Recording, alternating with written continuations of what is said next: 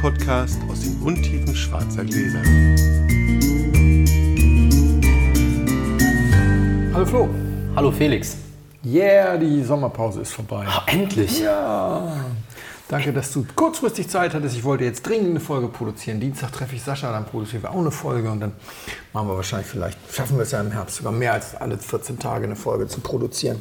Du hast ja gleich äh, große Pläne hier. Ja, schon klar. Ich meine, die war ja auch eine lange Sommerpause. Ich habe mal schon eben drüber gesprochen. Ich war so lang weg wie noch nie.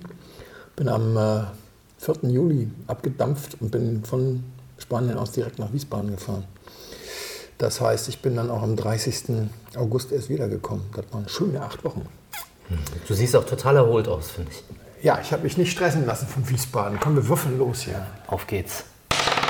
Zwei. Eins. Das ist noch unterboten. Ich dachte, ich könnte jetzt in Ruhe erstmal dir lauschen, aber gut. Mann, Mann, Mann. So geht das schon los hier.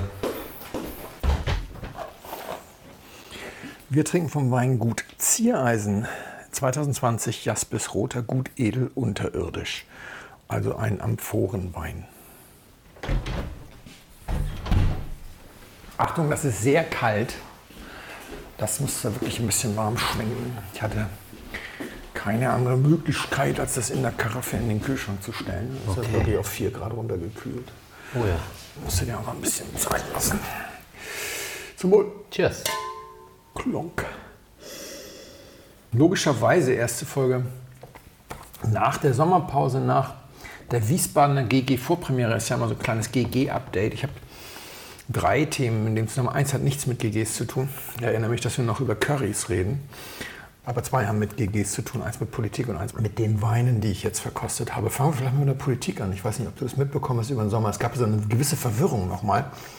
Meininger berichtete irgendwie in seinem Newsletter neue GG-Klassifikation oder VDP Ja, ja. ändert seine und dann gleich wieder am nächsten Tag sozusagen die Gegendarstellung. Was war passiert?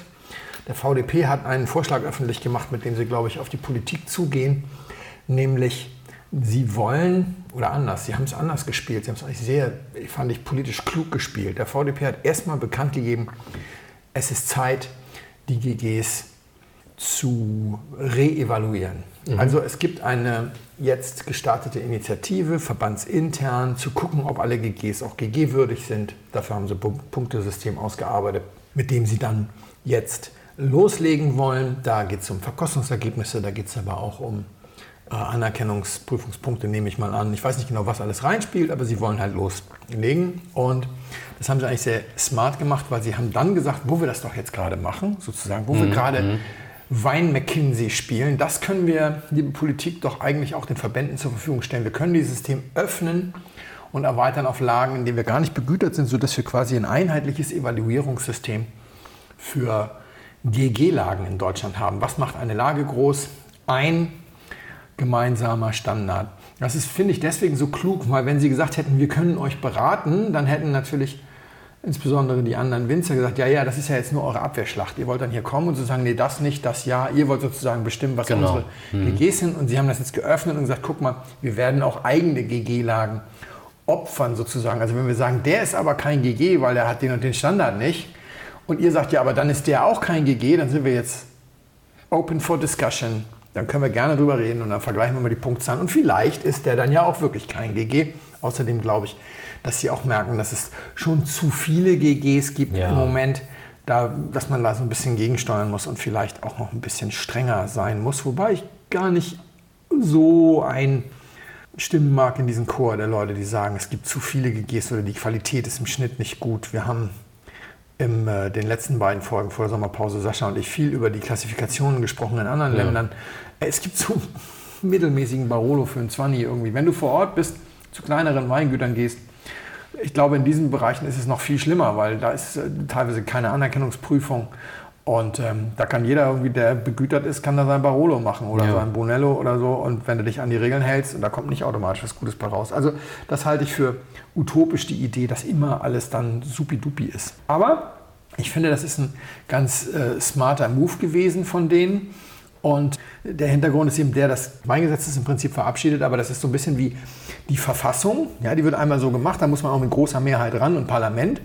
Und dann kommt die Durchführungsverordnung. Da gibt es dann auch mehrere und da gibt es dann auch Unterscheidungen zwischen dem, was äh, der Bund macht und was die Bundesländer machen. Und da gibt es dann hoheitliche Aufgaben und da kann man auch Sachen delegieren. Das ist so ein bisschen wie, bei, wie beim Luftverkehr, ja, wo Ja. du sagst, also die, die Bundesländer sind zuständig für die Flughafensicherheit und die dürfen dann Teile davon dürfen sie dann äh, an Privatunternehmen weitergeben, aber die, äh, ich sag mal, die Lotsen sind irgendwie eine Hoheitsaufgabe und der Grenzschutz, also Pässe kontrollieren dürfen Private auch nie, das muss Genau. dann immer der Bund machen und so weiter. Also wildes Ding und deswegen könnte da theoretisch auch ein, ein VDP oder eine andere Körperschaft, die irgendwie gegründet wird, in der der VDP sogar mit drin sitzt, dann auch zum Beispiel als Gebietskommission irgendwelche Lagen bewerten. Das muss nicht immer der Gesetzgeber machen. Und deswegen machen sie das eigentlich schon ganz, ganz smart. Sie haben aber, glaube ich, ein Hauptproblem einfach nicht rechtzeitig getackelt und das wird ihnen meiner Meinung nach um die Ohren fliegen. Jetzt sind wir bei meiner Meinung. Also die Idee finde ich gut, nur sie haben sich immer noch nicht von dem Gedanken verabschiedet, eine Lage, alle Rebsorten. Ja.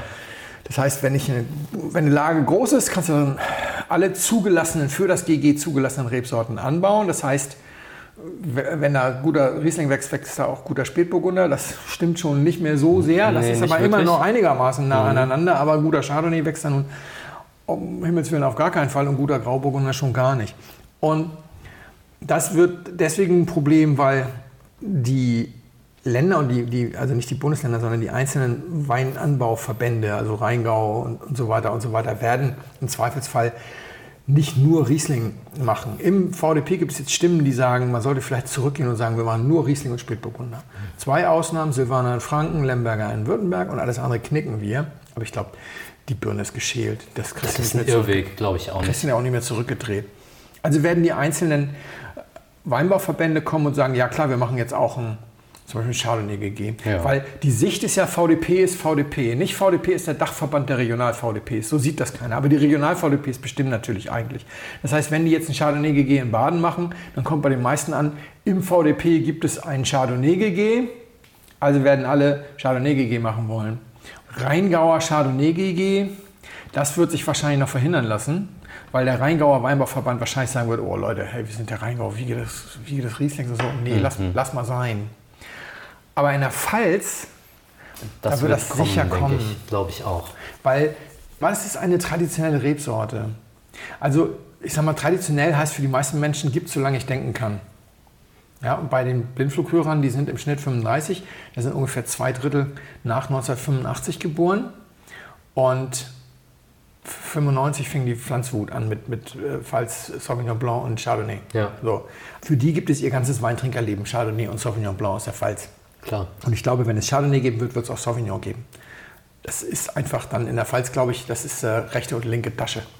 Das ist interessant. Also du, mhm. Sauvignon wäre ja dann quasi ganz neu als GG. Das wäre als GG ganz neu, aber es ist halt Vielleicht ist naheliegend. Ja, ja, kann schon sein. eigentlich, ja- denn es ist ja so, jetzt plaudern wir mal aus dem Nähkästchen, das wird deswegen besonders spannend, weil die machen dann ein Chardonnay GG, aber der VDP selber hat keins. Aber drei Viertel im, im VDP möchten gern eins machen. Da stehen ja aus dem Nähkästchen geplaudert zwei Betriebe stehen ja auf der Bremse und sagen mit uns nicht. So. Die einen haben ein sehr, sehr ausgeklügeltes System an gereiften Chardonnays auf so einem Reservesystem, mit dem sie sehr erfolgreich am Markt sind und wollen das nicht aufgeben. Wir nennen jetzt keinen Namen, kann sich jeder selber ausdenken. Und die anderen machen ein extrem am Chardonnay orientiertes Weißburgunder GG, so 100% Neuholz, das du total leicht mit Chardonnay verwechseln kannst. Ich glaube, die haben auch dann gar keinen Chardonnay. Auf jeden Fall wären beide extrem unter Druck, wenn man ein klassisches Chardonnay GG in der Pfalz machen würde. Und die, nee, die Spatzenpfalz nicht. Äh, Leute, die äh, gut, gewöhnlich gut unterrichtet oder mit der Materie vertraute Personen haben mir sehr deutlich zu verstehen gegeben, dass diese beiden Betriebe einfach ein Veto einlegen und sagen, ne, Ist nicht. ist nicht. Bei uns funktioniert das schon. Bei uns nebeneinander in der Nordpfalz. Ach Mist, wir wollten das doch nicht sagen. Also knipsen wir den Teil mal kurz aus. Was ich meinte ist, das wird spannend, wenn dann eben die Leute kommen und machen das GG vom Chardonnay. Und was machen dann die Betriebe, die es gerne machen wollen, also gerade die Südpfalz-Betriebe, was machen die dann, wenn deren beste Chardonnays jetzt irgendwie dann aber, aber das ist anekdotisch, da sitzen wir dann irgendwie quasi so auf der, auf der Zuschauertribüne und, und kauen Popcorn. Das wird ganz witzig. Aber es wäre halt ganz cool gewesen, wenn man diese Lagenveränderung, so nicht jede Lage für alles hätte, weil wir werden dann eben auch unter Umständen einen Sauvignon Blanc oder Chardonnay GG aus dem Forster Ungeheuer haben. Und das, das tut dann schon weh. Irgendwo so eine Randlage, wenn man sich so ein Ungeheuer so anguckt, durch diese 71er Weingesetz sind da ja auch Sachen zugeschlagen worden, die nicht so Klar. super duper sind. Das ist nicht 100% Riesling da. Und, dann, und 1000 Flaschen Sauvignon Blanc GG, wo Ungeheuer draufsteht, kriegst du weltweit jedes Jahr verkloppt für Leute, die das mal ausprobieren wollen, weil sie das total irre finden oder die ihre Freunde er erschrecken wollen oder was weiß ich was. Ja? Also, und, und das, das ist, glaube ich, eine, das ist nochmal eine große Gefahr.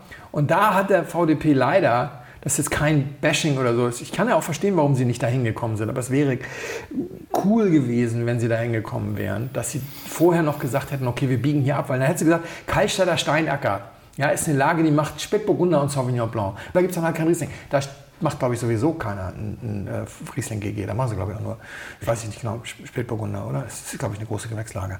Steinacker, ich glaube, das ist das erste Gewächslager, aber weiß, bin ich mir auch nicht ganz okay, sicher. gut. Aber Ja. es war jetzt nur einfach irgend so ein Ödelding hervorgezaubert. Aber Forster Elster beispielsweise, erste Lage beim Riesling, könnte, könnte dann ja sein, dass das dann eine große Gewächslage für, einen- Ja. für einen Chardonnay ist oder sonst was. Wer weiß. Da hätte man, glaube ich, viel Probleme verhindern können. Sauvignon Blanc ist ein Culture Saumagen. Da müsste man sich schon dran gewöhnen. Ne? Ja, und da steht bestimmt welcher. Wahrscheinlich hat sogar Köhler-Ruprecht damals welchen da gepflanzt. Die haben ja auch damit, glaube ich, ganz heftig experimentiert, oder? Waren die Kann schon auch so sein, ist ja, so auch eine Reserven? Riesen, ist ja auch schon eine große Lage. Auch eine Lage, die nicht überall gleich gut ist, ne? muss man auch sagen. Ja. Das ist auch schon auch spannend. So, Wiesbaden. Ich muss auch mal ein kleines Schlückchen trinken hier. Ich habe jetzt das Fazit geschrieben, aber es ist im Moment nur für Steady-Nutzer lesbar. Bis zum 10. September habe ich gedacht, mache ich das mal exklusiv für Unterstützer. Danach wird das öffentlich. Ich mache auch für Steady-Unterstützer noch ein, so eine QA-Session, eine Frage- und Antwort-Session nächsten Freitag, am Freitag, den 8. um 18.30 Uhr plane ich im Moment. Ich bin am Überlegen, dafür einen Discord-Server einzurichten. Ich weiß es noch nicht so genau. Muss mal gucken, was ich genau mache. Auf dem, meiner Steady-Seite wird dann ein Artikel für Steady-Unterstützer stehen, wo der Link dann drin ist, dass wir das rechtzeitig bekannt geben. Wenn ihr Lust habt, kommt ihr dazu, dann plaudern wir ein bisschen, können wir die Sachen erörtern. Steady-Leute haben ja auch Zugriff auf meine 750, hätte ich fast gesagt, auf meine 471 Verkostungsnotizen zu allen Weinen. Die kriegen ja immer die Datei mit den kompletten Notizen und dann kann man es ein bisschen machen. Aber für alle von anderen. Wiesbaden jetzt. Ja, genau. Für alle anderen gibt es jetzt nochmal kurz das Wiesbaden, für alle gibt es nochmal Wiesbaden-Fazit. Wer den Live-Ticker gelesen hat, der hat vielleicht gemerkt, ey, es waren die kürzesten Texte, seitdem ich das mache. Das ist richtig sehr knapp. Mit den wenigsten Weinen äh, insgesamt. Ich war sehr zurückhaltend, was das Auszeichnen von Weinen angeht. Ich habe auch selten wirklich gejubelt. Und die Frage ist ja, was bedeutet diese zurückhaltende Berichterstattung? Ich fand es ganz interessant, was die Leute daraus schließen. Ich kann das gut verstehen, die Schlüsse sind aber in Teilen falsch. Die, ganz, ganz viele denken, dass das so ein mieses Urteil für 2022 ist. Dabei waren gar nicht so viele 22, also es waren ja auch viele 21er angestellt. Ja, es war ein Drittel, waren nicht 22 beim Riesling. Ja. Zwei 18er, 21er und dann 84 oder 94, steht im Fazit drin, deswegen habe ich es mal gezählt, äh, 21er. Dann haben einige nicht teilgenommen, weil sie Weine nicht fertig geworden sind. Was natürlich auch nochmal das Ganze ein bisschen ver verschiebt. Aber ja, ich habe es auch einem Kommentator geantwortet. Es ist eigentlich keine Jahrgangsbeurteilung mehr, es ist eine Beurteilung des Portfolios, was jetzt in den Handel kommt. Ja. Ganz wesentlich. Wobei es ja einige gibt, die eben jetzt 21 zeigen, äh, sorry, 22 zeigen, aber 21 in den Handel bringen. Das wäre mir am liebsten, wenn alle einfach den 22er zeigen, egal was sie jetzt gerade in den Handel bringen, dann hast du nämlich den besseren Vergleich. Das stimmt, weil sonst wird es super verwirrend und man muss selber, wenn man als Laie diese Wiesbaden-Verkostungsnotizen vielleicht auch als Einkaufsführer nimmt, um sich einen Überblick zu machen, muss ja total krass Buch nebenbei führen eigentlich. Was wurde wann gezeigt und wie sind die Notizen? Ah, das ist jetzt nicht 22er, das ist 18er. Da kommt man schon ein bisschen durcheinander. Ja. Ja, vor allem, weil einige das dann noch krasser machen. Bäcker zeigt jetzt erst 20, in den Handel kommt aber aktuell 19 ja. beim Spätburgunder. 21 zeigen die anderen. Ne? Die meisten zeigen Mhm, 21, er zeigt 20, dann denken alle, naja, weil er jetzt 20 in Handel bringt. Nee, in Handel kommt 19, 20 kommt erst nächstes Jahr. Und beim Spätburgunder auch, wir hatten ein Flight im Rheingau, Jahrgänge, 21, 20, 19, 18, 21, 20. Das waren die sechs Gläser von links nach rechts. Na, Halleluja beim Verkosten. ja. Wenn du mich an meine schwer. Grenzen bringen willst, dann so. Ja. Dass auch so unterschiedliche Jahre dann auch sind und so. Ja. Von, von der, vom Klima her ist ja wirklich sehr schwer. Ja, also wenn du den von links nach rechts verkostet und dann aber von rechts nach links, hast du zu jedem Wein zwei Urteile. Hm, das glaube ich sofort. Ja, ja, logisch. Ja. Je nachdem, ob du mit 18 anfängst oder mit 18 aufhörst und so. Also, Also ich war sehr zurückhaltend, aber sagen wir mal so, ich bin eigentlich ganz glücklich mit der Reaktion der Leute. Als ich angefangen habe, als ich das das erste Mal gemacht habe, ich habe ja von Anfang an immer gesagt, ich kann nicht 400 irgendwas Weine beurteilen. Ich kann nur alle an mir vorbei defilieren lassen und die, die mir auffallen, weil sie besonders lustige Klamotten anhaben oder irgendein Kunststückchen können oder sowas, über die rede ich. Und das heißt nicht, dass die anderen jetzt alles irgendwie Flachpfeifen sind. Aber die erzählen mir halt eine Geschichte und dann erzähle ich was. Und bei einigen sage ich vielleicht auch, das ist irgendwie so, dass ich glaube, wenn ich mehr Zeit hätte, käme ich auch zu einem tollen Urteil. Das kann man auch mal machen. Äh, so in dem, in dem Bereich. Und das Und dann- klingt dann dauerbegeistert, weil es zu keiner Zeitpunkt irgendwie mal so Sachen gibt, aber der ist nicht so gut. Das klingt auch. Und beim, im ersten Jahr haben noch ein paar Leute gesagt, und so. Und im zweiten Jahr haben die Leute dann das verstanden, weil sie auch merkten, dass das eben tatsächlich nur jeden zweiten oder dritten Wein betrifft. Das ist richtig und natürlich ist es auch interessant, also für mich persönlich zum Beispiel ist es interessant, was schreibst du über Gräfenberg von Weil oder über den Halenberg von Emmerich Schönleber, weil ich weiß, dass das Weine sind, die du schon lange begleitest und dann ähm, schätze ich da dein Urteil und dann kann man das schon so ein bisschen einordnen, weil du über die Weine oft jedes Jahr was schreibst. Also das ist dann auch Weil die am meisten so gut sind, dass sie einem. Und äh, Genau. natürlich erzählen die mir auch deswegen was, weil sie mir vielleicht vertrauter sind, wobei ich dieses Jahr komplett blind verkostet habe. Das geht deswegen, weil ich sehr konzentriert daran bin, die aktuellen, die letzten sechs Verkostungseindrücke, die ich dann in meiner Tabelle festgehalten habe, ins Blog zu übertragen, sofern sie mir was erzählt haben. Das sind ja meistens nur ein oder zwei. Aber dann musst du ja immer noch mal dann den Namen des Weins mit übertragen, den muss ich dann immer noch fetten und so weiter und so weiter. In der Zeit schenkt dann der dienstbare Geist an und ich gucke nicht hin. Und beim Überblenden, ich habe also die Weine ausgeblendet, die Namen. Und beim, beim Einblenden kann ich es eben so einrichten, dass ich nur die oberen, alles was noch kommt, ist dann nicht sichtbar auf meinem Schirm. Und das ist mir dieses Jahr so gut gelungen wie noch nie tatsächlich, dass ich wirklich ganz, ganz weitgehend blind verkostet habe. Und dann ist es manchmal wirklich so, dass du so, so eine, es geht ja meistens flussabwärts. Mittlerweile geht es an der, an der Mosel auch flussabwärts. Früher ging es an der Mosel flussaufwärts, aber es geht meistens flussabwärts. Und dann hast du natürlich eine gewisse Vorstellung, was wann ja, ja kommt. klar. Aber da jedes Jahr das auch wieder variiert, wer jetzt gerade anstellt und so weiter und dann nochmal ein neues GG kommt, ist das auf keinen Fall sicher. Und ich fand es immer ganz spannend, dass es bestimmte Regionen einfach gibt, wo dann die Guten wirklich einfach von alleine auftauchen. Also manchmal nur ganz wenige sind so klar, dass du sagst, okay, das ist jetzt. Also Hainberg ist so ein Wein, wo du sagst, okay, das ist jetzt der Hainberg, Rotenberg. Weil es ist manchmal, aber auch mehr so wegen so einer leichten Gummibärchen-Funky-Note. ja, die, im Jungen schmeckt der Wein ja so ein bisschen gemacht. Ähm, ist er aber nicht. Und, und das kann man immer noch mal. Aber er ist immer gut und das fand ich ganz spannend. Er ist mir noch nie durchgerutscht. Ja, Auch beim, beim Blindverkosten. Dieses Jahr also sehr viel blind und dann hat sehr viel einfach nicht so wahnsinnig geklingelt. Das hat ein, aber das hat auch damit zu tun, dass ich sehr unsicher war. Frank Schönleber hat mir das für seine Weine erklärt und soweit ich das mitbekommen habe, gilt das für sehr viele Rieslinge. Was passiert ist, war folgendes. Wir haben ein heißes Jahr gehabt letztes Jahr erstmal. Richtig. Das fing sehr, sehr heiß an. Total heiß im Frühjahr und so. Genau. Und alle erzählen immer jetzt zurück zur Natur und so, aber natürlich sind diese begrünten Weinberge noch schneller trocken als die nicht begrünten. Also was nicht heißen soll, dass wir bitte jetzt wieder alles totspritzen, um Himmels Willen. Ich meine nur, das hat halt alles seine Auswirkungen. Ne? Ja, logisch. So, und da haben schon viele Pflanzen im Frühjahr oder rund um die Blüte sozusagen schon mal die Blätter eingerollt und gesagt, wir wollen Wasser sparen. Ja? Und Blätter einrollen heißt ja auch immer weniger Photosynthese. Wir haben ja insgesamt gar keine so hohen Mostgewichte gehabt. Und dann war das teilweise grenzwertig und schwierig. Bedeutet aber auch, im 21. Jahrhundert, im Jahr 2022, etliche haben mittlerweile auch Bewässerungssysteme. Einige haben sie fest verbaut, andere fahren Wasser, weil sie sich irgendwelche Brunnen gebohrt haben oder sonst was. Kannst du also schon nicht mehr beurteilen. Also einfach nur sagen, hey, war ein warmes Jahr, kannst du knicken. Weil der eine, also war ein trockenes Jahr, sorry, warm kannst du immer sagen. War ein trockenes, der eine fährt Wasser, der andere nicht. Gibt es teilweise ganz lustige Auswüchse. In, in der Pfalz weiß ich jetzt von, von einem etwas bekannteren Weinbauort.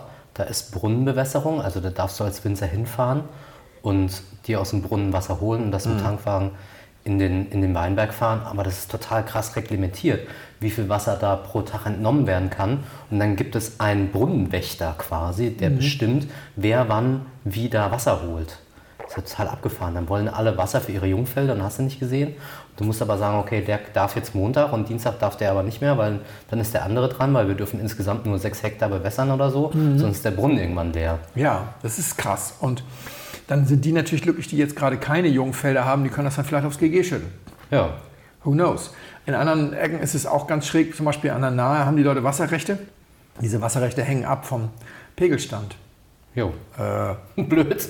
dumm gelaufen, weil bis 1,20 Meter oder sonst was hat das Gummiwerk, die haben ein Reifenwerk da. Dieses Reifenwerk hat immer Vorrang. Und erst wenn der Fluss so voll ist, dass die auch bei Entnahme auf jeden Fall was kriegen, dann können die ihn nehmen. Und so, Fluss, so voll ist der Fluss schon lange nicht mehr gewesen im Juli. Ja? Dann können die alle irgendwie in der Pfeife rauchen, ihre Wasserrechte. Aber unabhängig davon, also deswegen weißt du schon erstmal nicht mehr, wie das gelaufen ist. Also die, die sich ausgeblättert haben, die haben natürlich echt fett Photosynthese gemacht. Das war auch gar nicht immer so super. Ja? Also zu viel. Es gibt etliche Weine, die schon so malzige und karamellige Note haben. Bitter ist so gut wie gar nichts gewesen. das war ganz schön. Also 2011 ist uns erspart geblieben, 2018 ist uns erspart geblieben. Aber das fing erstmal an wie 2018 im Prinzip. Und später hast du zum Beispiel in Rheinhessen 19 Regentage gehabt. Während der Ernte im September hat es 19 Tage geregnet. Und weil die Photosynthese so wenig war und weil die, weil die teilweise sozusagen in die Notreife gegangen sind, sind die GGs auch nicht wie sonst in warmen Jahren als erstes geerntet worden, sondern es war immer geplant, die auch als letztes zu ernten. Dann regnete es da rein. Beim Spätburgunder 21 ist übrigens in Teilen Süddeutschlands auch so. Und da kannst du richtig schmecken, wer vor der Ernte, geregnet, äh, wer vor der Ernte gelesen hat und wer nach der Ernte gelesen hat. Du meinst vorm Regen. Ja, vom genau, Regen geerntet. Vom Regen gelesen hat und nach dem Regen, danke. Und jetzt war das so, dass mir zum Beispiel Frank Schöneber erzählte, dann haben sie also gewartet, bis das abgetrocknet ist und dann ist etwas passiert, was sie sich eigentlich gar nicht zu äh, träumen gewagt hatten. Das hat einen totalen Photosyntheseschub gegeben. Also die Blätter wieder ausgebreitet sozusagen und während das abgetrocknet ist, hat das richtig gebrummt nochmal, sodass die Öchsle-Werte nochmal hochgegangen sind, obwohl natürlich in der Regel in der Regenzeit oder während des Regens die Trauben Wasser ziehen, also die Pflanzen Wasser in die Traube nachschieben. Aber in diesem Fall, und dann würde der Öchsle-Wert, also der Zuckerwert, runtergehen, dann wäre der Alkohol noch weniger. Aber in diesem Fall war es so, dass die Zunahme an Zucker so hoch war, dass sie das alles noch kompensiert hat. Und deswegen wussten die Winzer auch eigentlich nicht mehr, wie viel Wasser da nur reingekommen ist. Das führt dazu, dass du aber insgesamt ein bisschen weniger Extrakt hast. Dann kam es, das weiß ich nicht, ob das nur bei Emre Schönleber war, dazu, dass die Gärung diesen Zucker aber nicht so effektiv in Alkohol umgewandelt hat. Also die chemische Gleichung für die Gärung ist ja eindeutig. Problem ist nur, die Hefen wissen das nicht. Ja, manchmal haben die so lustige Ideen wie, ich produziere was anderes. Das kann uns übrigens auch alle retten, denn es gibt gerade die Kommerzialisierung, also es wird gerade vorbereitet, die Kommerzialisierung einer Hefe, die gar keinen Alkohol produziert, die auch schon immer da war und die sozusagen ein Winzerschreck ist, weil die den Wein fürchterlich kaputt machen kann. Und die ist immer mal so mitgelaufen und die hat man isoliert und durch Mutationen hat sich dann eine gebildet, die tatsächlich ohne Fehlaromen zu entwickeln. Und dann könntest du quasi zwei, drei Alkoholprozent aus dem Wein raus verpuffen mit dieser Hefe, die einfach was anderes, also die einfach nur CO2 produziert und keine bösen Nebenwirkungen oder sowas. Egal, also deswegen, die Hefen wissen das leider nicht mit der chemischen Formel. Die waren nicht auf der Schulbank und deswegen machen die manchmal was anderes. Haben nicht aufgepasst. Haben in diesem Fall auch nicht aufgepasst und deswegen war die Alkoholausbeute nicht so stark. Und das ist teilweise dann eine ganz schräge Nummer, weil äh, an der Rhone, der äh, Chapoutier ist ja aufgefallen mit seinem Vorschuss, er möchte gerne Wasser in seinen Wein schütten, also in seinen Most. Er möchte gerne die Moste wässern. In Kalifornien ist das längst erlaubt. Und ich weiß nicht, ob Schaefer oder sogar Screaming Eagle, einer von den ganz, ganz berühmten, macht das. Da steht da hinten drauf und hat 4,7 Prozent Wasser. Die schreiben es sogar aufs Etikett von so einem 300-Dollar-Wein. Und 300 reicht dann nicht mehr, aber Stimmt, 300 fürs Wasser. Genau. 1500 für den Wein. Im Moststadium ging das und du hast hier quasi so eine Anreicherung des Mosts mit Wasser. Also deswegen muss der Wein nicht schlecht sein. Wie gesagt, einige der Besten können das und, und wenn du dir anguckst, was dann nachher zum Gären gekommen ist, das ist natürlich viel extraktreicher als, die, als sämtliche Jahrgänge des 20. Jahrhunderts, auch die besten. Natürlich ist da noch viel übrig, ja. Aber diese, diese Verdünnung hat dazu geführt, dass bei vielen die Säure krass schmeckt. Und das, was ich aber auch merkte und mit anderen sprach, ich habe viel mit anderen Leuten geredet, weil ich so unsicher war dieses Jahr, es hat auch an den Zähnen gezogen. Also die Zähne sind ja eigentlich ein Indikator für die Analysewerte. Ja, ob die Säure nun sauer schmeckt oder nicht, das interessiert die Zahn- Zahnhälse nicht. Die will nur wissen, wie viel Säure da ist. Und beim Frühlingsplätzchen sind es so 7,8, 7,9 und beim Hallenberg sind es 7,4 oder 7,5. Er hatte das nicht am Kopf. Weil wir, ich stand auch mit jemand anders noch dabei, sagte auch, ja, das, das hat, also auch an der, gerade an der Nahe war das extrem. Du hast Zug an den Zähnen, weil dann hast du auch noch so eine Phenolik dabei, die du eigentlich nicht unbedingt brauchst. Klar, vorher viel Fett, Sonne, dicke Schalen. Mhm. Geringste Verzögerung beim Abpressen, meistens stand es halt so zack, sofort bumm. Mhm. Normalerweise fällt dann ja noch Säure aus, aber in diesem Fall irgendwie alles ein bisschen anders. Was ich eigentlich sagen will, ist, ich habe das noch nie in meinem Leben verkostet. Und keiner der anwesenden Verkoster hat das je in seinem Leben verkostet. Es gibt ein, zwei Jahrgänge in den letzten 20 Jahren, da hat es mal während der Ernte geregnet. Ja, okay, das ist, aber das vorher 2003er Wetter war oder 2018er Wetter, nein. Mhm. Also das Jahr fing an wie 3, 9, 11, 18, 18 19. That's it, vielleicht 20 noch. In keinem dieser Jahrgänge hat es während der Ernte geregnet, ganz im Gegenteil.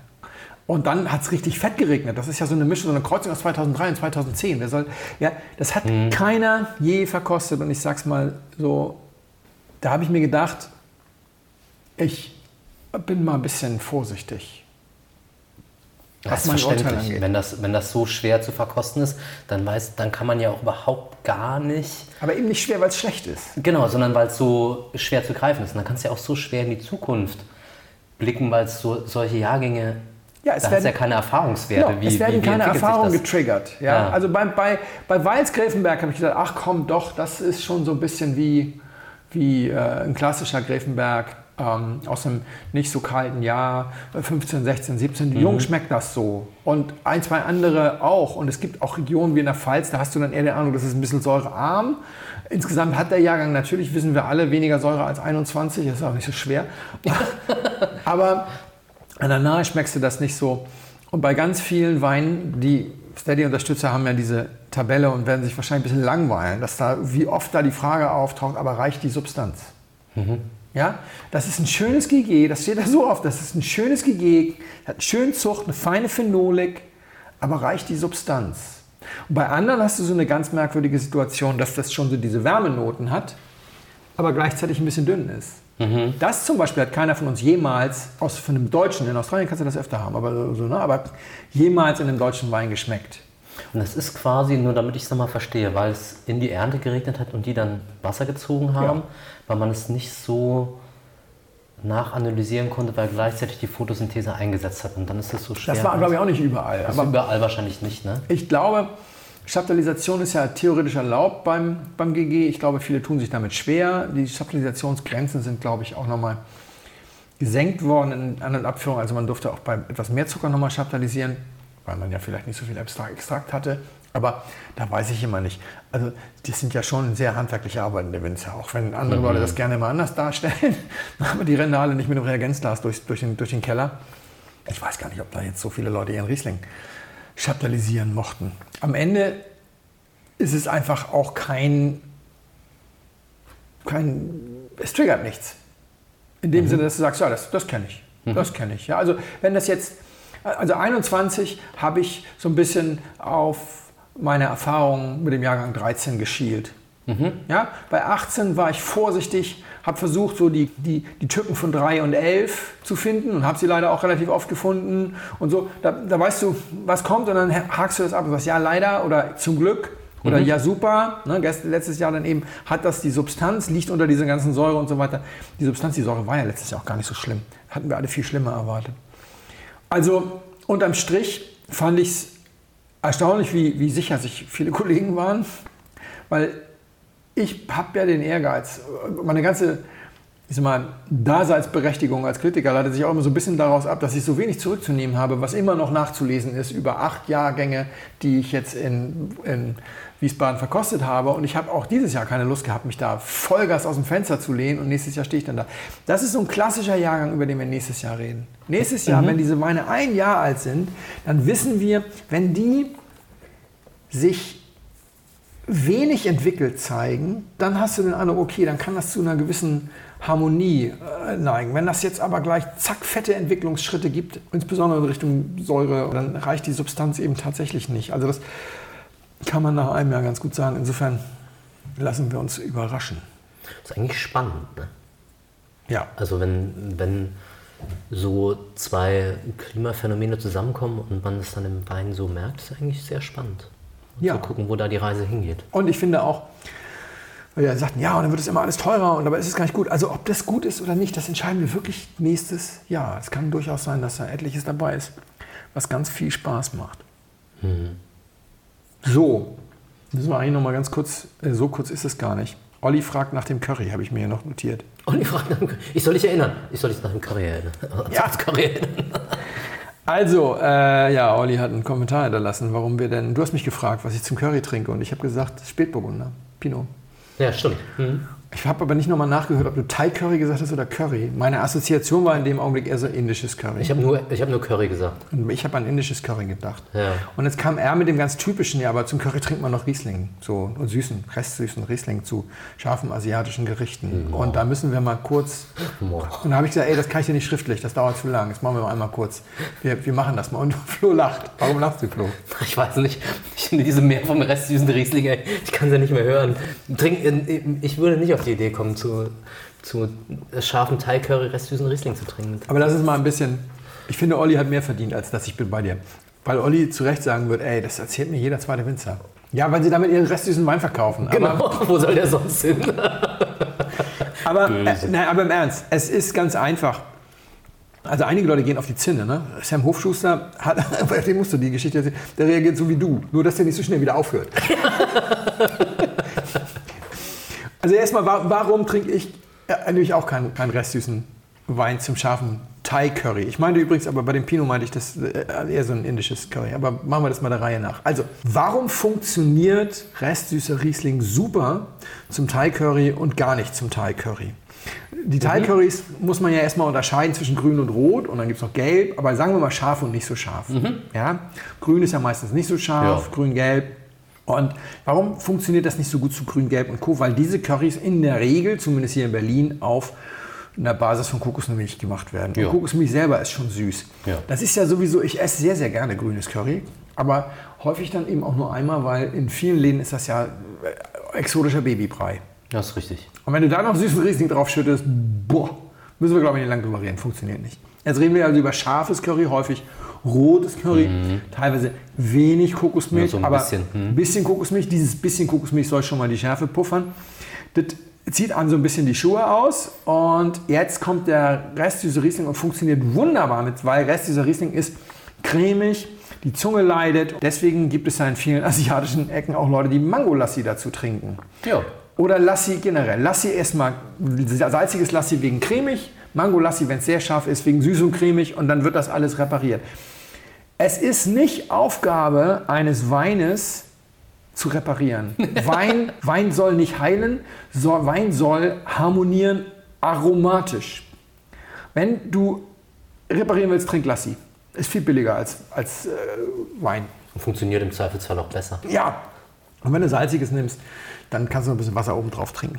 Aber in jedem Fall reicht mir das nicht. Aromatisch ist ja Riesling sehr fruchtig und fruchtige Currys gibt es auch, aber das ist ja eigentlich nicht mehr so die Thai-Welt. Ich bin jetzt nicht so der Super-Gourmet, was Thai-Currys angeht. Und das gibt wieder Kommentare. Ich Ja, ja, ich sag's dir. Aber unabhängig davon, es ist schlicht und ergreifend so, diese roten Currys, die dann sehr scharf sind, würde ich übrigens auch nicht mit Pinot äh, begleiten. Da trinke ich tatsächlich gar keinen Wein zu. Also Gewürztraminer kann man dazu trinken. Das finde ich auch, also eine Aromarebsorte, die ein bisschen Substanz hat. Also Ja. es darf nicht zu, zu wenig Körper haben, aber einen, einen trockenen Gewürztraminer Ja. oder einen Fourmin könnte ich mir auch vorstellen. Und zu diesem grünen Curry und so kannst du auch trockenen Riesling trinken. Das schmeckt total gut, finde ich. Trockenen Riesling zu, zu Thai-Currys finde ich eigentlich ganz gut. Auch zu Sushi. Da wird ja auch immer damit argumentiert, die Schärfe von dem Wasabi. Wasabi. Aber das funktioniert nicht. Du trinkst ja auch keinen Kabi zum Tafelspitzen. Ja, vielleicht gibt es Menschen, die das machen. Aber Ich finde, allein zum Sushi, das habe ich auch noch nie verstanden, das ist äh, dann habe ich immer so eine Milch, Milchreis-Assoziation, wenn du da so restsüßen Riesling zu, zu Ja. viel Reis kombinierst. Also das, Ja. nee, also nee. Aber ganz wichtig, man kann das ausprobieren. Also Olli, probier's aus. Ich habe auch noch keinen getroffen, der da wirklich beigeblieben ist. Also Pinot dann eher indisches Curry. Und witzigerweise gibt es in der indischen Küche ja jetzt diese reichlich äh, Schulen, die mit Frucht kombinieren. Erstens haben wir den Reis mit Rosinen drin in einigen Küchen, dann haben wir tatsächlich auch Früchte im Curry in einigen Dingen. Und ja, da könnte man wahrscheinlich an der einen oder anderen Stelle, da würde Christina Fischer jetzt aber sagen, ja, dann musst du die Früchte aber weglassen. Weil doppelt gemobbelt brauchst du nicht. Und dann ist es wieder nicht mehr typisch indisch, also dass ich von so einem Hirschrücken mit Preisel, dass ich die Preiselbeeren weglasse und eine Auslese einschenke, das habe ich schon erlebt, das ist klasse. Das kann klasse sein, sagen wir mal so. Würde ich trotzdem übrigens würde ich zwei Weine trinken, würde ich noch einen Rotwein dazu trinken. Aber unabhängig davon, wenn jetzt ein Asiate käme und in meiner deutschen Küche rumfuhrwerkt und sozusagen die Birne wegnimmt und sagt, ich komme hier mal mit so einem asiatischen, hast du nicht gesehen? Und das, dann würde ich schon denken, Warum? Warum? ja, genau.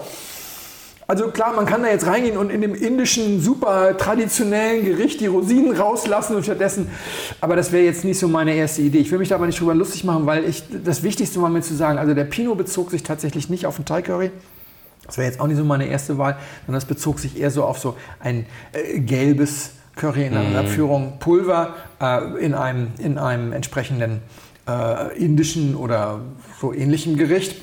Und äh, was den restsüßen Riesling angeht, der wirklich echt umstritten ist, da bin ich immer super entspannt und sage den Leuten immer, hey, probier's aus.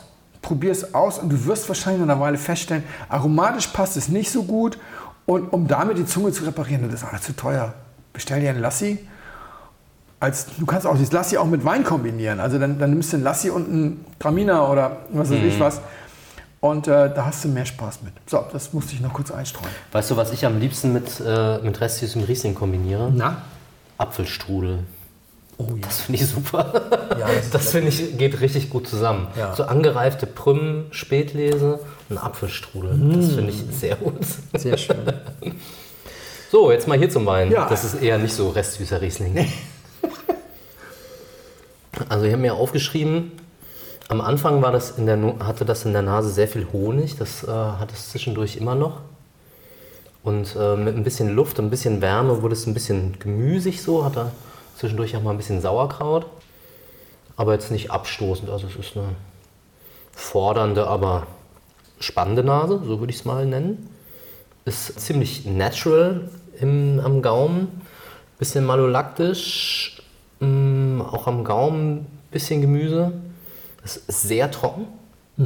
Ich finde es ganz schön. Mir gefällt es mit Temperatur ein bisschen besser als zu kalt. Wenn es jetzt, wo es ein bisschen wärmer geworden ist, wird es fast ein bisschen rotbeerig, finde ich. Es hat äh, ziemlich viel Grip, viel Tanninstruktur. Bin trotzdem bei Weiß, obwohl man da mit Sicherheit auch jemanden auf eine rote Fährte locken könnte, weil es von der, vom Tanningerüst her doch schon sehr ähm, Ja, nachdem ich dir mit 4 Grad serviert habe, war Ja, klar, gut, dass es klar. Rotwein ist. Dachte ich mir auch, aber man, wenn man das ein bisschen wärmer einstellen, könnte man da, glaube ich, schon den einen oder anderen auf einen, auf einen Rotwein schieben, weil das Tanningerüst so stabil Mhm. ist. Ist aber nicht kratzig. Ist ganz schön. Gefällt mir gut. Ja. Ist erfrischend. Super trocken. Rebsorte fange ich nicht an rumzuraten. Das finde ich ganz schwer, Ja. das zuzuordnen. Weil die Machart steht da doch ein bisschen drüber, würde ich sagen. Ja, ich mache mir erstmal den Spaß und ich zeige dir mal nicht den Wein, sondern, also ich zeige dir nicht die Flasche, die hole ich mal mit, aber die verstecke ich nochmal. Ich zeige dir mal die Karaffe und dann kannst du das nochmal kommentieren. Also dunkelorange.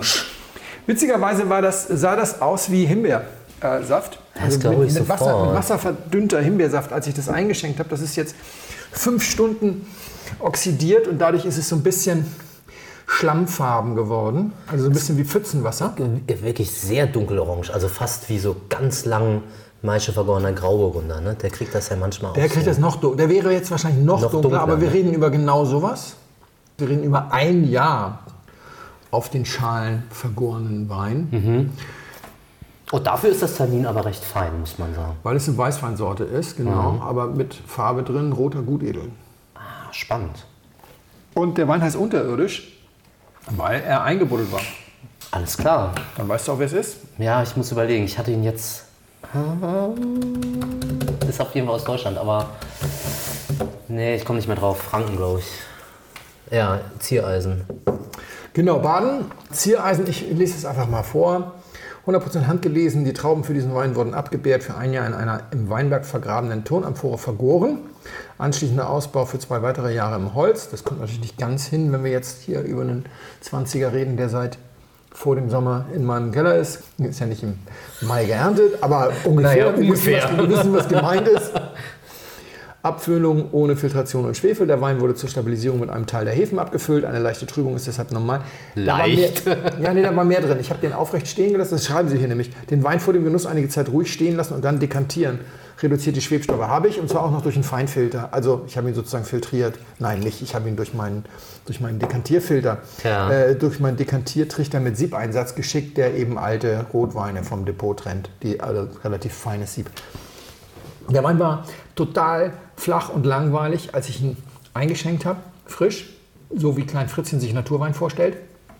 Dünn und sauer. Der Wein hat auch nur 10 Alkohol. Und mit 5 Stunden Luft wurde er besser, aber als ich ihn jetzt probiert habe mit äh, 4 Grad, war er auch langweilig. Und ich bin sehr, sehr glücklich, dass er ihn so aufgemacht hat und noch so viel Gas gegeben hat. Er ist trotzdem wahrscheinlich für ganz viele Menschen dünn und sauer. Und es ist 23 Euro für 0,5, nee, 27 Euro für 0,5 Liter in so einer schweren Tonflasche, die hier aber natürlich in Zukunft als Essigflasche oder so eingesetzt wird, weil die sehr schick ist. Das stimmt. Ist nicht ganz billig und das macht man dann so mal und das ist dann so für die Menschen, die sagen, oh, der Ziereisen hat jetzt auch mal. Aber da muss ich dann auch ehrlich sagen, es gibt tausend Leute, die das besser können als Ziereisen. Super, super, duper Winzer. Aber gerade so im Bereich Grauburgunder hat da ein bisschen mehr Bums, weil 10 Prozent finde ich. Also ich finde den super, aber ich wollte ihn mal so ein bisschen einsortieren. Weil mir das auch so ein bisschen auf den Keks geht, wenn Leute so behandelt werden, als könnten sie übers Wasser gehen. Und äh, der hat ihn tatsächlich einfach eine, ein Jahr im Weinberg eingebuddelt und er hat ihn wahrscheinlich genau so gemacht und dann kommt genau so viel bei raus halt irgendwie. Ne? Und da gibt es dann eben, glaube ich, einen guten Grund, sich den mal zu kaufen und zu probieren. Das finde ich auch. Also ich bin mit, mit Ziereisenwein auch echt ambivalent in meinem Urteil. Ich hatte schon Weine, die fand ich total spannend. Dann hatte ich Weine, die fand ich viel zu kompliziert. Ich kann mich noch erinnern, da habe ich noch bei Anja gearbeitet, da haben wir einen, einen Einstiegsspätburgunder von, von Ziereisen verkauft. Ich weiß nicht, Schuppen oder so, keine Ahnung, ich komme doch durcheinander, was da was ist. Der kostete so 14 Euro. Ja, das war so kompliziert zu trinken. Ey, das musstest du drei Stunden in die Karaffe hauen, damit das irgendwie aufgeht und so. Erklär mal das jemandem, der irgendwie einen Spätburgunder im Einstiegsbereich kauft. Und dann sagst du, ja, das musst du streicheln wie ein GG, ja. Dann musst du da und dann musst du nachprobieren, dann musst du vielleicht nochmal irgendwie fünfmal rühren und so. Aber mir gefällt das ganz gut. Also war jahrelang im Weinpaket der Webweinschule als Einstiegswein nur. Äh, Als es dann nicht mehr, nicht mehr darstellbar war wegen von der Menge, haben wir dann rausgenommen. Ich finde äh, Ziereisen auch in vielen Teilen ganz großartig. Muss immer so ein bisschen schmunzeln, wenn solche Starwinzer dann mal ihren Naturwein machen. Quasi so, wir machen jetzt auch mal nichts.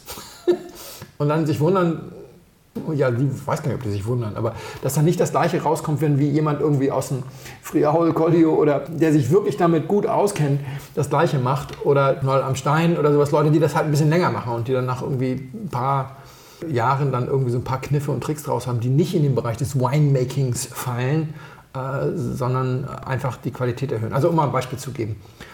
Manfred Rote, deswegen machen die auch nicht mehr so viele Quefli-Weine, hat mir erzählt, dann war er in Georgien und dann haben sie festgestellt, eines der großen Probleme bei diesen Quefli-Weinen, dass dieser Wein vielleicht auch so ein bisschen hat mit seiner Amphore ist, das bildet sich Gärkohlensäure logischerweise, die den Tresterhut nach oben mit sehr viel Druck gegen die sich verjüngenden Wände der Amphore drückt. Bevor sie austritt, wird da ein enormer Gerbstoff rausgehauen.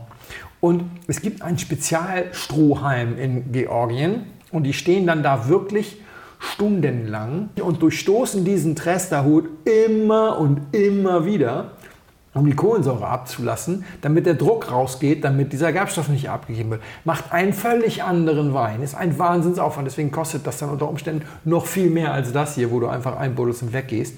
Aber das ist dann eben vielleicht auch das, was die damals so gemacht haben, weswegen sie so lange noch Quevri gemacht haben, auch als es schon Fässer gab, weil sie sich dieses Problem vom Hals geschafft haben. Und das ist nur so ein, ein typisches Beispiel, was mir eingefallen ist, weil Rote das damals mal erzählt hatte. Also, ich will den gar nicht schlecht machen, den Wein. Ich habe ihn selbst gekauft, mit eigenem Geld bezahlt, das ist nur kurz dazu. Und das sind halt 40 Euro auf die ganze Flasche gerechnet. Und dann vergleiche ich das mit zum Beispiel den Grauburgundern, die wir vom Post getrunken haben, den Meister vergoren oder sowas. Und dann denke ich immer so, ja, ja, auch, auch ganz schön. Kann man mal probieren. Kann man mal probieren. Ich schenke dem Felix heute Palzboy ein. Und zwar vom Jürgen Krebs aus Freinsheim, den Himmelreich Spätburgunder aus 2020. Cheers. Cheers. Oh. Das war ein Kontrastprogramm. Ja, Findest du auch, dass es intensiv nach geröstetem Sesam riecht? hm, Sesam ist ganz gut. Ja, Spannend. Sesam und ich finde es fruchtig auch. Sesam, Holz und fruchtig. Wobei ich bei dem Holz noch nicht so sicher bin. Aber es äh, ist schon ein großer Kontrast jetzt. Ja, was für ein Unterschied, ja. Ich habe den auch schon äh, heute Morgen aufgemacht und der hat sich krass entwickelt über den Tag. Hat jetzt mit die schönste Nase. Sesam ist gut auch. Felix, kennst du Drops of God? Das sagt mir irgendwas. Ah ja, aber es klingelt nicht sofort. Das ist eine Comicreihe aus Japan. Die ist zwischen 2004 und 2014 erschienen. Mangas, die sich mit Wein beschäftigen. Das sind zwei Brüder, die die gezeichnet haben. Und die Grundstory ist, dass ähm, es einen gibt, der nichts mit Wein zu tun hat. Der verkauft, glaube ich, Bier oder so. Und der erbt von seinem Vater eine wahnsinnige Weinsammlung, die beste Weinsammlung der Welt. Und die kriegt er aber nur, wenn er gegen einen frisch adoptierten Sohn, der ein studierter Sommelier ist, in den Blindproben die zwölf Apostelweine erkennt. Die zwölf Apostelweine. Die zwölf Apostelweine. Und es sind dann ganz besondere Weine aus dem Weinkeller, die der Vater im Testament ja, aufgestellt hat in die Probe. Und dann dürfen die die einmal probieren, wissen nicht, was es ist und haben dann Zeit zu überlegen, was es ist und müssen dann nach einer gewissen Zeit sagen, okay, das ist das und der, der und der Wein aus dem und dem Jahrgang. Es war wahnsinnig erfolgreich, vor allem im asiatischen Markt und hat zu absurden Entwicklungen geführt, dass Weine, die vorher völlig unterm Radar waren, wie zum Beispiel, warte, ich habe mir das aufgeschrieben, Chateau Montrenard, das ist ein Premier Côte de Bordeaux, der hat 15 Euro gekostet, kein, kannte kein Mensch, der taucht in diesem Comic auf, wurde mit einem Konzert von Queen verglichen und dann ging der Jahrgang komplett durch die Decke. Da hat ein, ein Händler in, in Südkorea mal eben 50 Kisten in zwei Tagen verkauft, weil das halt so viel gelesen war. Und wenn es da drin stand, musste es gekauft werden. Heute kräht da auch niemand mehr nach. Also es ist auch ein klassischer Hype-Train. Ich habe nachgeschaut, das kostet jetzt wieder nur 15 Euro und Ja. wird beim Falstaff irgendwie mit 86 Punkten oder so bewertet. Also, fand ich aber spannend. Es hat einen riesen Einfluss gehabt und ist lange erschienen, zehn Jahre lang und es gibt wahnsinnig viele Bände. Ich glaube 44 Manga-Bände oder so. Und nach den zwölf Apostelweinen wird der über drüber Wein gesucht, die Drops of God, also was die besten Weine sind. Und bei den zwölf Apostelweinen sind so, ist so alles dabei, was man sich vorstellen kann. Also Celos und äh, dann vergleichen die und dann, dann liegen die auch manchmal nicht richtig. Der eine gewinnt dann und sagt, ja, das ist, ist Sina Quenon und der andere sagt, nee, das ist Gletscher Amon Ra und so. Das ist äh, ganz nett aufgebaut. Hat bei uns in Westeuropa, glaube ich, keinen so einen großen Effekt gehabt. Also ich glaube, wenn man Gibt's- sich mit Deutsch? Das, ich glaube, es gibt es nur auf Englisch und Französisch. Ah, ja. Ich müsste jetzt noch mal nachschauen, ich will es mir mal besorgen, weil ich stehe auch auf Comics. Deswegen war es für mich sowieso interessant. Und ich werde mir mal zwei, drei ähm, Bücher davon besorgen. Ich glaube aber in der deutschen Übersetzung gibt es nicht. Und das hat einen wahnsinnig großen Effekt in den, auf dem japanischen, asiatischen Markt gehabt. Korea, Japan, China. So sehr, dass der, hm, warte, ich muss nach, der Dekanter hat es 2009 unter die zwei Brüder, also ähm, Shin und Yuko Kibayashi, unter die 50 einflussreichsten Influencer gesetzt. Ja. Und 2009, da sind wir ja noch weit entfernt von den Internet-Influencern, fand ich schon spannend. Also dieser, Ja. dieser Comic, dieses Comic-Konvolut hat wahrscheinlich wirklich auch eine Preisentwicklung hervorgerufen, weil diese Weine, die da besprochen wurden, haben nochmal eine viel größere Nachfrage. Sind das wirklich zwei Brüder, die das Ja. auch gemacht haben? Und die haben vorher auch nicht so viel mit Wein zu tun gehabt und hatten dann so, so, so sagt die Legende, so klassische Weinerweckungserlebnisse gehabt. Dann haben die irgendwann Romani Conti getrunken und haben sich immer mehr damit beschäftigt und haben dann gedacht, ey, da können wir doch mal eine, ähm, eine, Manga-Serie draus machen. Und man geht davon aus, dass wenn du die ganzen 44 Bände liest, dass du dann genug über Wein weißt, um zumindest bei deinen Freunden rumprotzen zu können. Das glaube ich. Das kann ich mir auch vorstellen. warum ich dir das erzähle, ist, es ist Anfang des Jahres eine Serie darüber rausgekommen auf Apple TV. Auch das hat in Deutschland, glaube ich, niemand. Deswegen ist mir das, aber da, so kam ich da drauf. Genau. Drops of God Anfang des Jahres. Okay, weiter. Und das ist so ein bisschen adaptiert natürlich, weil du kannst diese 44 Manga-Bände da jetzt, glaube ich, nicht so gut in eine gute Serie pressen. Und die haben sich überlegt, okay, wir nehmen nicht zwei japanische Männer, einer hat mit Wein zu tun, einer nicht, sondern wir tauschen den, der nichts mit Wein zu tun hat, äh, mit einer französischen Frau aus, die in Frankreich lebt und deren französischer Vater in Japan wohnt und dort Önologieprofessor war. Und der gibt den erfolgreichsten Weinführer der Welt raus. Und es geht nicht nur um diesen Weinkeller, sondern auch um ein schickes Haus in Japan und um die Nachfolge dieses Weinführers. Da habe ich mir gedacht, die muss ich mir mal angucken. Ja. Und dann habe ich mir gedacht, ich mache das absolute Experiment und schaue mir die Serie mit meiner Frau und einer Freundin an, der ich normalerweise mit so Weinsachen nicht um die Ecke kommen muss. Ja. Weil die dann sagen, oh nee, lass mich in Ruhe mit dem ganzen Nerdkram.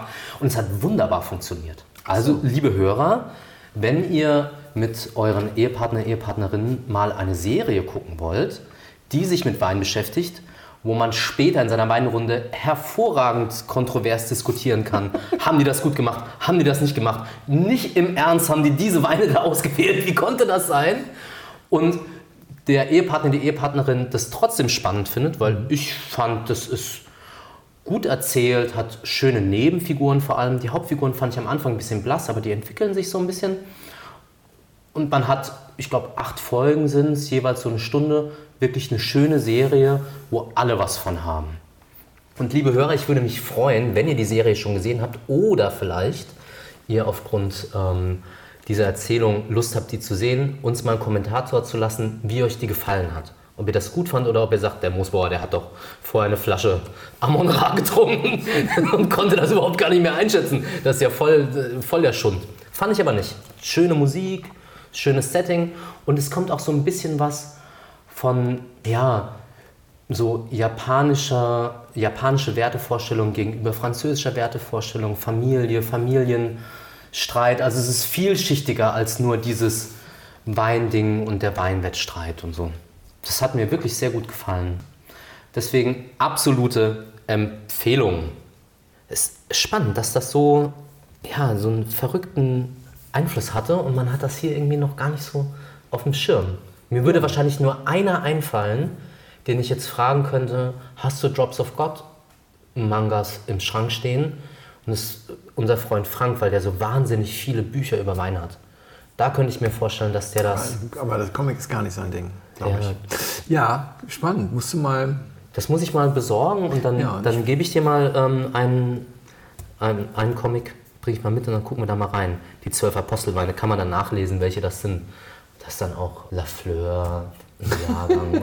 also da sind wirklich nur so die, die, die, großen, die großen Sachen mit dabei. Schön. Und im Herbst wollte ich sowieso noch mal wieder ein paar Monate Apple TV Plus abonnieren, wenn die dritte Staffel von, sag schnell, wie heißt die Serie mit Gary Oldman, die so unglaublich gut ist. Slow Horses Life ist, die, glaube ich, nochmal kommt, für die er ja seinen Ruhestand verschoben hat. Hast du, erst, hast du das gesehen, Slow Horses? Nein, noch gar nicht. Unglaublich. Ich fand's, also ich fand's unglaublich schön. Aber dann werde ich mir das auch angucken. Sag mal- Unbedingt. Weil no, noch eine Sache, die ich gut fand oder die ich spannend fand. Es geht ja dann, also erstens sieht man auch, wie, ich darf jetzt nicht zu viel spoilern, ähm, die, die Tochter wurde vom Vater auf Blindverkosten geschult, einzelne Aromen und so. Das ist schön umgesetzt in der Serie, wie, also auch grafisch und ähm, ja, von, von der Bildsprache her. Wirklich nett. Und später, wenn die dann versuchen herauszufinden, welche Weine das sind, gibt es, gab es dann bei uns auf dem Sofa so zwei, so zwei Parteien, weil meine Frau und ihre Freundin, die wollten dann wissen, wer gewinnt und schaffen die das oder schaffen die das nicht. Und ich dachte mir, was ist das dann bloß für ein Wein? Und habe dann selber überlegt, das ist bestimmt Bordeaux. Und, was? Nein, also Also man kann es mit unterschiedlichen Nerd-Level. Genau, mit unterschiedlichen Nerven. Ja, nee, Temperature News auf keinen Fall. Das ist bestimmt eher so 99 Bordeaux oder so. Es war wirklich, wirklich gut. Und was sagst du zum Wein? Ja, wirklich gut ist ein gutes Stichwort. Ich habe äh, mir vorgenommen, wenn wir beide uns hinsetzen, dann will ich immer nach meinem äh, nach meinem Verkostungsschema. Ne, wo ist es denn? Es ist nicht da. Mann, ich Mann, hab's, Mann. äh, ja, siehst du, war ich so lange weg. Aber ich wäre wahrscheinlich auch insgesamt ein bisschen präjudiziert mit diesem Sesamton. Die Frucht, die du äh, merktest, die taucht zwischendurch immer auf und ist wieder weg. Und dann ist die aber auch so, eine- so eine Himbeerfrucht auch so. Also so eine, so eine ganz verführerische. Das ist wahnsinnig lecker. Da würde ich mich gerne unter ein Fässchen legen und den Hahn aufdrehen. Also das hat einen unglaublichen Suchtfaktor. Richtig gut, oder? Ja. Ich finde das auch richtig gut. Richtig gut. Und das macht ja das Verkosten dann auch immer so schwer, wenn du so sagst. Diese, diese alte Frage, kann man Wein auch einfach trinken oder muss man da immer irgendeinen so einen intellektuellen Sermon da irgendwie abseiern oder sowas? Also, aber wir schulden natürlich unseren Hörern und ich schulde mir auch eigentlich, dass ich mich da noch ein bisschen mit beschäftige, weswegen ich dich jetzt nochmal losschicken muss.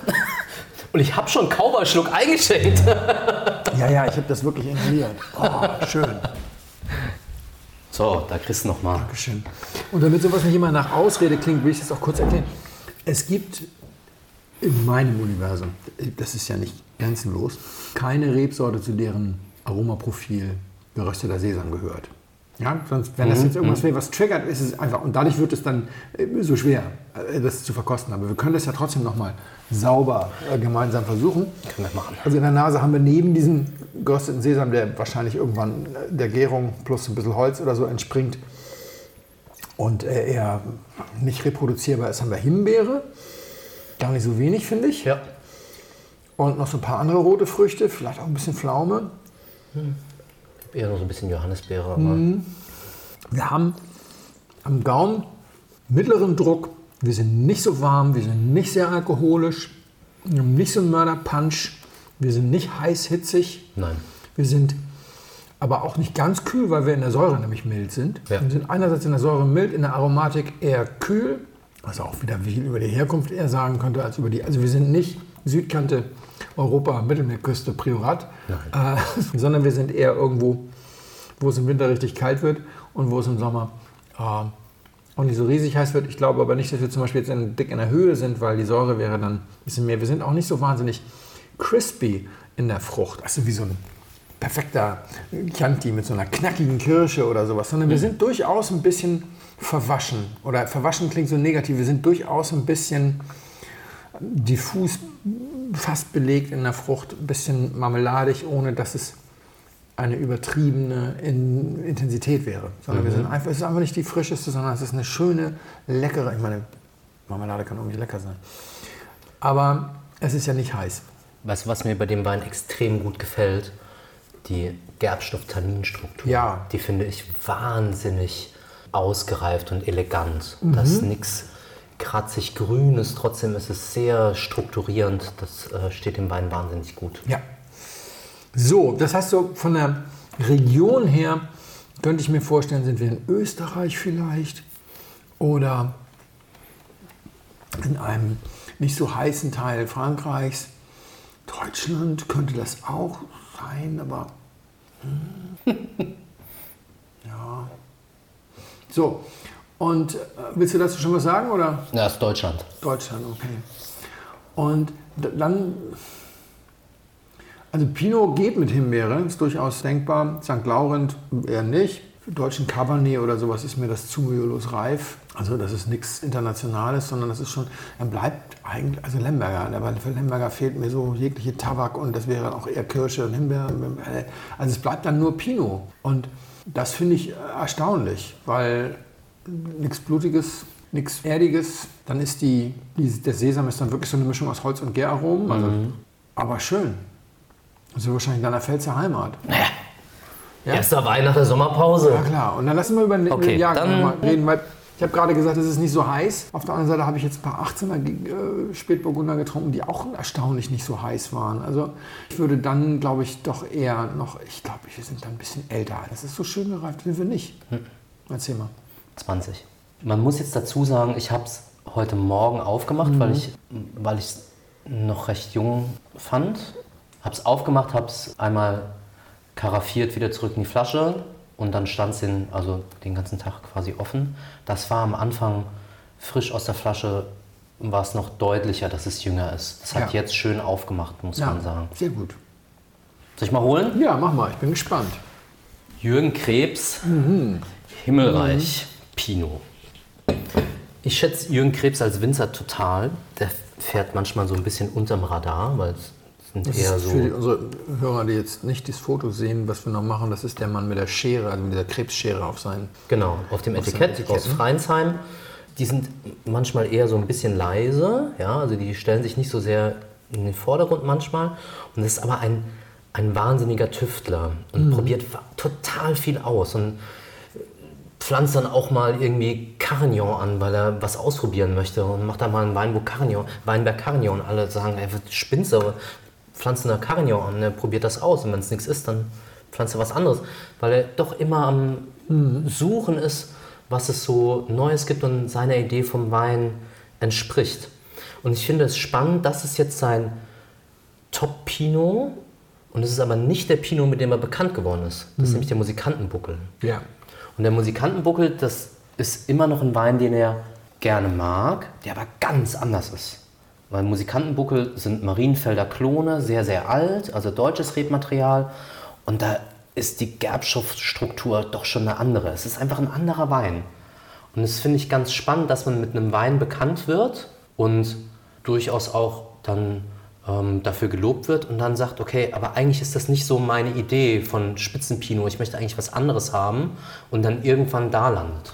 Aber das flirtet doch null mit Frankreich, oder? Findest du, dass das mit Frankreich flirtet? Nein, das flirtet mit einer eigenen Idee. Ja, und das finde ich auch total angenehm. Und ich hatte das jetzt auch bei dem Spätburgunder von äh, Hellwanger, wo ich sagte, das habe ich auch geschrieben, das flirtet überhaupt nicht mit Frankreich. Das ist, ein- das ist guter deutscher Pinot, das will deutscher Pinot sein, das ist guter deutscher Pinot.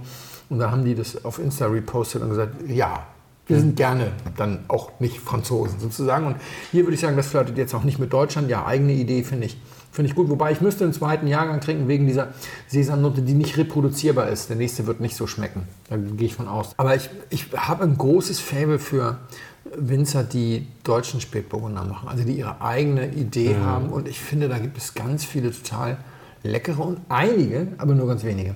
Trinke ich auch mindestens so gerne wie guten äh, burgundischen, also aus dem Burgund. Weil ich finde, wir können das immer dann am besten, wenn wir nicht zu sehr darüber stehen. Das war das Einzige, was in, in Wiesbaden anstrengend war. Ja? Also es gibt ja einige, die, ja, nichts ersetzt Hängezeit. Ne? Also gibt es einige, die es wirklich weiter probieren. Und du sagst so, boah, wie oft musst du denn auf die Fresse fallen, bis du es lernst? Bis man merkt, das ist zu grün. Das ist, ja. Das ist nicht grün. Das ist nicht grün. Nee, das ist nicht grün, das ist total. Wie viel Alkohol hat das? 13,5 oder so, glaube ich. Ja, 13,5. Genau, das darfst du auch haben. Und kostet, ist nicht ganz günstig, kostet so 50 Euro, denke ich. Ja, Ja. finde ich nicht so schlimm. Nee, ich jetzt auch. noch, sagen wir so. Danke dir. Wir trinken noch ein Glas. Ja.